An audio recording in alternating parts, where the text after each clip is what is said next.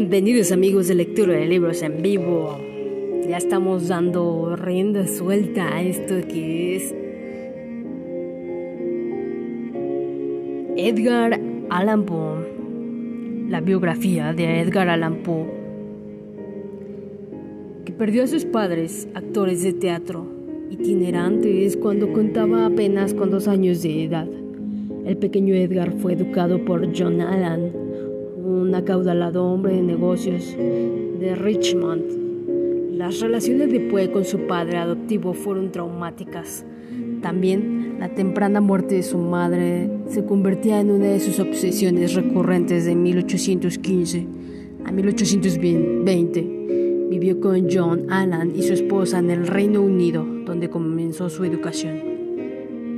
Después de regresar a Estados Unidos, Edgar Allan Poe siguió estudiando en centros privados y asistió a la Universidad de Virginia, pero en 1827 su afición, su afición al juego y a la bebida le acarreó la expulsión. Abandonó poco después el puesto de empleado que le había asignado su padre adoptivo y viajó a Boston, donde publicó anónimamente su primer libro, Tamerland y otros poemas.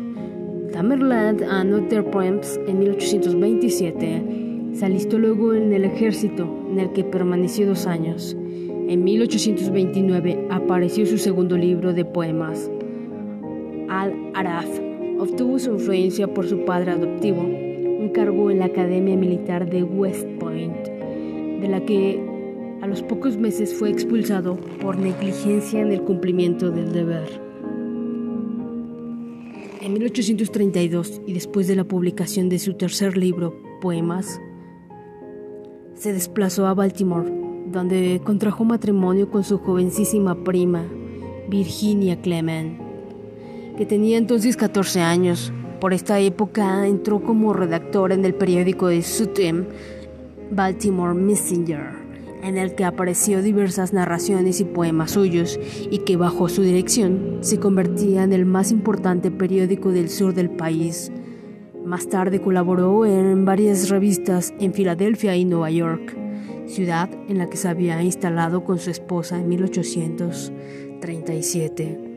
Su labor como crítico literario incisivo y a menudo escandaloso lo cierta notoriedad y sus originales apariciones acerca del cuento y de la naturaleza de la poesía no dejarían de ganar influencia con el tiempo.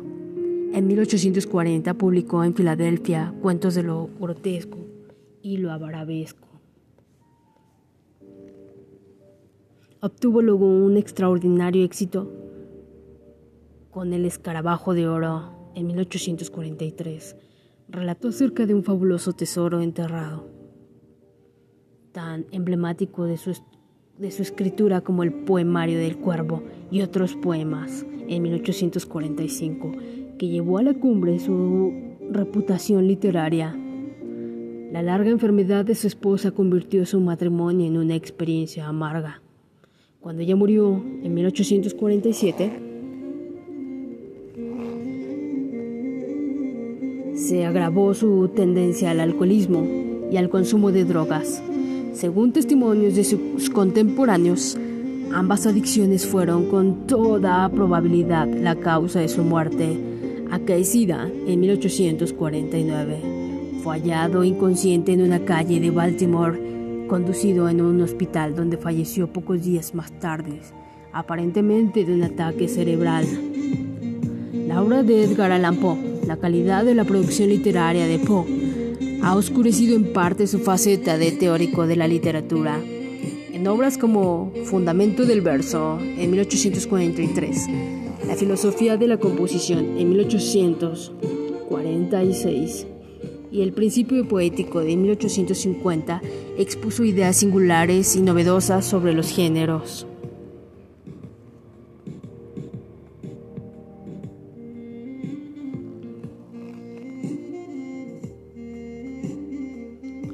Géneros literarios y el proceso de creación. En este último, se apartó por completo del concepto romántico de inspiración al abogar por una escritura reflexiva, meditada y perfectamente consciente de la técnica expresiva que había de encauzarse en dirección del afecto deseado. Tales ideas tendrían gran predicamento entre la crítica antirromántica. Respecto a los géneros de Poe, sostuvo que la máxima, que la máxima expresión literaria es la poesía, y a ella dedicó su mayor esfuerzo.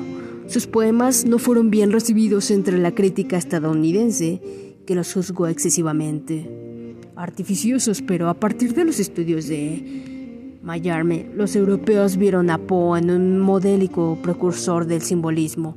La apreciación es justa si no se olvidan los motivos. Románticos que a pesar de su poética, lastraron todavía sus versos. La moda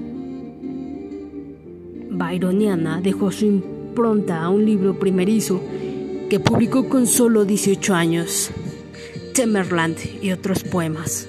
En su segunda obra, El Araf, el poeta celebra una etérea forma de belleza, preludio de la pura idealidad a la que aspira en algunos poemas posteriores. En su tercer libro, Poemas, reunió con algunas versiones y adiciones a los poemas de los dos primeros volúmenes y añadió seis nuevas composiciones. En ellas llegó a la madurez y encontró una voz auténtica, aunque se pueda discernir en ella el eco de Coledirich, su vocación de un mundo ideal y visionario quedaba realizada por el ritmo hipnótico de los versos y la fuerza turbadora de las imágenes. Su último libro, El Cuervo y otros poemas, es la expresión de su pensamiento y de su pesimismo y de su anhelo de una belleza ajena en este mundo. Algunas de las composiciones de Poe, desgajadas de los poemarios de que forma parte, alcanzaron una notable popularidad. Es justamente célebre su extenso poema El Cuervo, donde su dominio del ritmo y sonoridad del verso alcanza el máximo nivel. Manifiestas idéntico virtuosismo las campanas cuyo resonar que acompaña las diversas etapas de la vida humana desde la infancia hasta la muerte, se evoca con reiteraciones rimas y aliteraciones. Ulalume, un recorrido de la tristeza a la ilusión que cae de nuevo en la desesperanza, y Annabelle exaltación de un inconsciente amor infantil que ni la muerte puede truncar.